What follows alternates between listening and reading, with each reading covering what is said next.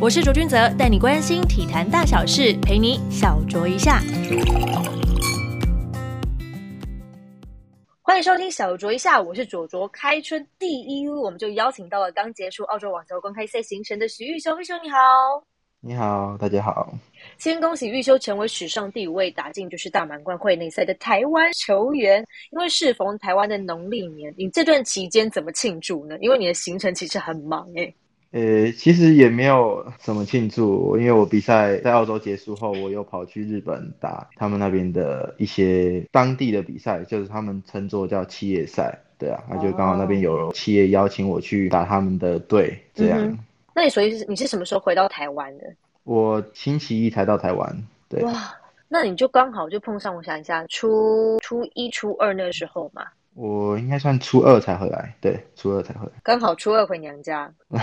对，刚刚好。那你们在过年期间，真的就是还是持续的在训练，然后都没有像就是一般人一样会去吃一些年节的美食吗？嗯，我回来是有休息两天呐，有一天回去有回去爸爸那边吃饭，对啊，回去跟一些亲戚啊、阿公阿妈他们一起吃，可能算补年夜饭啊，对啊，就吃个团圆饭这样子。对，是的。也跟大家分享一下，因为这一届的澳王是从会外赛三连胜之后呢，打进了会内赛，才成为了我们刚刚提到的史上第五位打进大满贯男单会内赛的好手嘛。可以跟大家分享一下这几场赛事的心路历程吗？因为其实你在会外赛的时候跟法国人还蛮有缘分的，是也遇到两个法国人，法国选手，对啊。就其实，呃，第一场下去，这个对手其实都没打过，我只有最后一场的对手打过，然后也知道三个对手其实都不是很好打，然后其实他们三个也比较算红土比较好的选手，对啊，大家查看他们的记录也都是在红土上面的成绩会比较优异一点，对啊，自己在硬地上面的准备跟把握都算充足。然后当下只是想着把自己的状态发挥好，基本上应该说至少都有的打了。对啊，可能最后还要当当下的适应场地还有环境的因素，那些都对我有利吧。对啊，我觉得都刚刚好，因为本身自己也蛮喜欢澳洲，在澳洲比赛的，也蛮常去那边，有去那边训练过，有去那边比赛过，所以在那边发挥的都蛮蛮顺利的。就在澳洲的比赛，对你来讲有种天时地利人和的感觉，就是了。嗯，差不多是这样。对啊，因为第一个挑战赛冠军也是在在澳洲那边拿到的。哦，所以跟澳洲非常的有缘分。那你在这一次的比赛之前，有给自己设定什么样的目标吗？有没有想过说这一次就是可以一举打进会内赛？其实，在去之前都没有想过会会可以就是连下三连下三场，然后进到会内赛这样。嗯只原本只是想说，我只要把自己的事情做好，因为毕竟也是第一次踏上成人的大满贯的赛事，也不想要因为不想因为紧张或是一些问题来导致我的发挥没有完全发挥好，然后输掉比赛。我不想要这样，然后就只是把自己该做的事情做好，让比赛没有遗憾就好了。因为我们知道说，在就是近几年，我们都知道，因为疫情的影响，所以你们的行程啊、训练啊等等，其实都大受影响。是直到去年，你的赛事就才慢慢慢慢的每一站就是在增加上去，就是有点回归到赛场那种感觉。那在这一次之前呢，等于是好像现在已经疫情全开的那种感觉。那这一季的开始有没有？想说就是要在澳洲，就是这个公开赛里面获得什么样的收获呢？你一开始去的时候有先给自己做什么设定吗？嗯，当然大家最想要的都是赢球啊，对啊，没有什么事情是比不过赢球的的。的开心，对啊啊，当然还是会比较在意的是自己整体的状况。如果状况都维持的不错的话，基本上输球或是什么的都再调整嘛，再调整就好了。但是如果状况就是一直抓不到的话，可能两三个月的赛季都会比较麻烦一点。但至少在这个赛季的开始，我的状况是有维持在一定的水准，所以对自己这次的开机还蛮满意的。嗯，刚好就是当做一个 开门红的感觉，有一个好彩头。是的，是的。这一次的大满贯的就是首秀呢，因为第一场其实就是对上今年的澳洲希望了，世界第二十四的地主选手迪米纳尔，有没有觉得自己的签运其实没那么好？呃，也不应这样说，因为基本上会内的选手基本上没一个好打的，对。对，但但是又碰上地主选手，你就知道说身边那个万零三百人的那个约翰凯恩球场，你知道那种感觉一定是特别的不一样的。跟大家分享一下那场比赛。嗯，其实，在下场之前就有自己做心理准备，会有很多澳洲的观众来帮他，就是加油这样。然后也知道澳洲的观众非常的非常的热情，然后一进场，其实基本上他们的欢呼声就大的蛮夸张的。自己也有算要保持冷静吧，毕竟还是要打比赛，对啊。然后其实一开始多多少少都会有点紧张啊，但是。自己其实算还蛮兴奋的，毕竟少数可以跟排名这么高的选手比赛，对啊，然后就尽量跟他多学习，也是把自己的事情做好，就没有留下遗憾。嗯，那你在走进就是比赛赛场的那一段路，你大概心里在想些什么？而在赛后你出去，我们有看到说你在场边替这些球迷朋友们签名嘛？那个时候又有什么不一样的心情转换呢？嗯。当然进去的时候，就是会在想我该怎么打这场比赛，然后也在为自己比赛做一些心理建设，然后会遇到什么样的状况。都会都有一些预设啊，对啊，然后比赛结束，当然就是会觉得很可惜，就是诶第一次的会内呃大满贯会内赛就这样结束了，对啊，但是自己也尽全力了，对啊，没有遗憾，然后结束，刚好旁边有一两个球迷就是会一直喊我名字，外国球迷小朋友就叫我加油什么的，对啊，也很谢谢他们这样，然后也谢谢很多蛮多应该有台湾人去去现场加油的这样。嗯哼，那你打完这场比赛有没有觉得意犹未尽？说啊，好想在场上再待久一点。诶，其实会有，毕竟我们那场也算两个多小时。其实说久也没有很久，说快也没有到很快，但是觉得会还想再再跟他多打一点这样。因为我们知道说这一场就是大满贯赛，应该是你在青少年时期其实都是以双打为主嘛。因为你在二零一七年连续拿下澳网、温网跟美网青少年男子双打的冠军，其实你在职业初期是比较专攻于双打的部分。那后来是在什么样的情况之下，你觉得应该要双七呢？其实一开始都没有想着双七啊，从青少年开始也好，我从青少年开始训练都是以单打为主。我也没有什么时间是特别去为双打做训练，这样。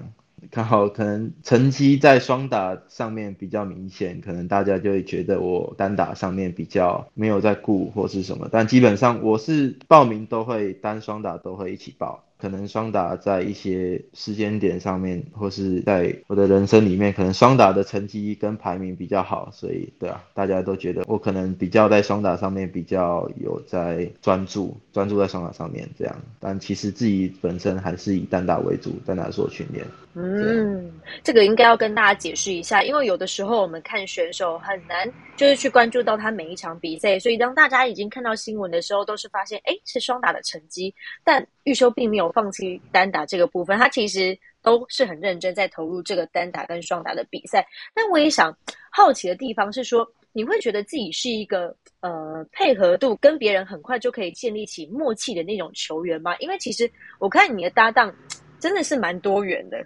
我其实算配合度蛮好的，就是基本上配合大部分的选手都比较不会有不合的问题，可能多多少少有些是少数几个会配合不起来，但是我也不知道是打法的问题还是那种个性的问题，对啊。然后基本上都配合得起来啊，但是我找双打基本上也都会找认识的，就会找比较熟的，然后认识有练过球、比过赛，就是至少对对方都比较熟悉，也比较好拿捏要怎么在双打上面的配合一些战术之类的。嗯，而且重点是还要在场上是好沟通的。对啊，对啊，不然基本上外国人很多都蛮个性都蛮冲动的，就会比较难沟通一点。而且又是运动员，你们的企图心都会很比较就是强烈一点。那会有没有遇过哪几位就是搭档，就是让你真的是印象真的蛮深刻，还想要跟他继续就是长期配合下去的吗？其实有蛮多个配合起来都还不错的，但是因为我还是以单打为主，所以不会去因为双打搭档然后去刻意就是可能我不会像就是一些双打选手是一整年，他们就是会配合一整年，就固定搭配这样，对对，固定搭配，然后找就是会两个人去参加一样的赛事，就一直参加一样的赛事。对啊，我会以单打为主，然后在以报名的时候有有哪几位选手会去去参加那个一起的比赛，然后再去找双打搭档这样。哦，原来是这个样子。那因为你刚其实有提到说，其实你的重心是放在就是单打上面嘛。那有的时候你在就比赛双打之前跟单打之前这两个赛事有没有什么不一样的准备功课呢？嗯，单打的上面基本上会在底线的时间会比较多一点。对啊，然后当然也有发球啊，一些当然上网也是有啊，但是双打基本上上网还是会比较多，所以可能会在训练或是准备上面会在前排的训练或是热身会比较多一点，对啊，然后基本上我不会做太多的改变啊，都是照平常一样。嗯哼，因为我们知道说。尤其是网球这个项目，如果说要在国内提升自己的实力，老实讲，可能比较难度高一些，因为必须要去出国跟那些世界各地的好手们互相的切磋交流，累积到更多的经验，才有机会挑战更高层级的赛事嘛。那你觉得在这一路上，你异地训练啊，参与比赛啊，有没有哪一件事情是让你觉得真的是异常困难的？觉得吗？因为基本上外国的选手，应该说出去比赛的强度基本上都比较高一点了。那现在在台湾，可能在职业上面一起拼战的选手会来的少一点啊。有就基本上，因为网球是属于个人项目，对，所以大家没比较少时间会配合一起训练，然后一起比赛，一起训练，一起比赛，对啊，因为还还会依照排名，然后每个排名的阶段会报不同的比赛。或是大家选择的比赛赛事是不同的，所以没办法一起，应该是一起走这样，对啊，所以比较困难的、比较辛苦的地方，就是因为单呃网球是个人的项目，就会比较孤独一点，然后需要自己一个人处理蛮多事情的这样。嗯哼，因为我知道，就是网球选手，因为大家都是专注于在单打的部分的话，有的时候是必须要自己去 take care 很多的事情，不管是订机票啊、旅馆啊，可能报名赛事等等的。那你们网球选手之间会不会互相交流呢？嗯，也是会啊，会会，毕竟也是你们只能一起，就是网球选手抱团取暖啊。就有些时候出去比赛或是认识的，就会一起吃饭或什么的。然后，尤其是台湾选手，如果在在同一个赛事的话，大家都会比较算比较团结一点啊。对啊，毕竟很少机会能跟台湾选手一起出去比赛这样。因为像这一次，你就是在澳网有遇到俊星吗？有，有遇到俊星跟东林都有遇到。哦哦哦，那你们在澳澳洲有一起去就是吃饭啊、训练等等的吧？诶，这次没有，因为大家的时间都刚好错开一点。对啊，啊，在在球员那边会有，就有一起有一起吃饭互动，对啊。嗯，因为你们其实，在国外异地训练跟比赛时间也还蛮长的，家人会陪着你一起去出国比赛等等的。那或者是台塑企业这个部分，有没有给了你什么样的帮助呢？因为我们知道说，台塑企业其实每一年都会就是赞助支持蛮多的台湾的运动好手们。是因为前几年因为疫情，然后回来台湾又要隔隔离，就不太方便，所以妈妈最近都没有跟我跟着我一起出国。然后这一阵子因为疫情，基本上都是教练陪我出去，然后还有一个防护员，就是照顾我的身体这样。然后台塑企业就帮助我很多啊，因为毕竟从他开始赞助我到现在，应该有个五年六年左右了。替我就是省下很多费用，然后让我更专心的在比赛上面，就是不用去想一些经费的问题，这样。嗯，因为彩作期也等于是在你就是成年之后再加入这些成人的赛事，一路以来都是支持你，就是到处飞这样子。是，对啊，他就资助我飞的这一块，然后让我无后顾之忧，然后有更好的，应该说让我更专心去拼战职业这块。嗯，对啊。那我们也知道说，网球协会其实，在二零一九年成立了，就是精英选手训练站，要提供一些职业跟青少年选手优良的训练环境跟场地了，也是用你们个人经验去传承培育下一代。因为其实，在就是训练的青少年选手就说过了啊，你是他们心目中最自律的代表人物。你的自律到底是怎么养成的呢？你是跟大谷翔平一样有那个什么九宫格的那一种吗？其实也没有，我不，我不会去，我比较少去约束自己，去很刻意的要去做些什么事情。我觉得这样会自己就会觉得生活活得比较辛苦一点，对啊，我也觉得我也比较放轻松的状态，但可能是就从小养成的习惯吧，就是在某些时候会。各个时间点都会做什么事情啊？像滚筒啊，帮自己放松、拉筋，或是休息时间，都会有固定的安排。这样，对啊，可能他们就会觉得我在这一块做的比较自律一点。然后，但基本上像东林他们比较少会回到那边做训练，他们也是蛮自律的选手。对啊，他们对对都对自己的打球上面非常的用心，这样。嗯哼，也不只有我一个是是非常自律的人，这样 对，我觉得，因为因为大家都已经来到了职业的层级了吧，那你可以跟大家分享一下，如果是你在台湾，尤其是在训练站做训练的时候，你大概一整天的行程会给自己什么样的安排呢？基本上就早上会就是在训练前就会提提早去那边做热身，准备训练的一些事情，这样，然后开始训练，早上。就差不多训练两个半小时左右，然后休息吃一个午餐，拉个筋，然后下午再再做一些，可能会做再继续做一些网球训练，就技术训练，然后再做一些体能训练这样，然后在结束后就是做一些放松伸展。如果有防护员的话，就会请他们帮我们放松了。那如果没有的话，就自己做一些滚筒，然后拉筋，对啊，帮自己帮自己伸展这样。嗯哼，等于你在台湾的训练的时间差不多都是这样子去做安排，应该是时间管理大师的感觉了，所以他们才会觉得 哦，你很自律，因为你这些课表基本上都不太会去调动，都是很有规律的去做的这些事情，对吧？对啊，应该就说比较规律这样，然后比较就是每个时间点该做的事情都是都是固定的这样。嗯哼，OK，你也刚结束了澳网跟日本的赛事，那接下来的赛事呢，跟大家。分享一下，以及你的短期跟长期的目标。嗯，接下来诶，周末要出发去墨西哥打台湾斯杯。呃，现在是台湾是一级的吧？一级现在目前是一级，然后希望希望能为台湾拿下胜利，然后有机会的话，希望明年可以挑战世界组，这样对啊。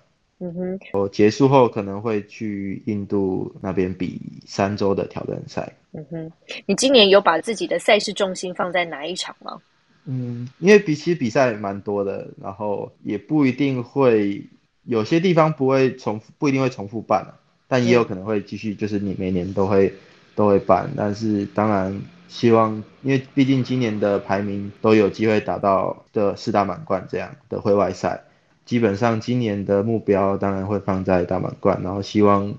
每一个都进会内，当然是最好的。对啊，嗯哼，因为目前的世界排名的预修是排在两百零九名，有没有对于世界排名有些什么渴望跟冲击呢？对，因为目前下一周目前看到的是会跳到一百九十多左右，就是也算踏进前两百的这个门槛了。对啊，生涯新高。对，生涯新高，也希望说。可能年底结束的排名可以再再继续往上升，这样。嗯哼，非常感谢玉修今天来到我们的小酌一下，也祝你兔年行大运，每一场赛事都可以顺顺利利啦。非常感谢玉修，谢谢你，谢谢谢谢，新年快乐，新年快乐，小酌一下，我们下次见喽。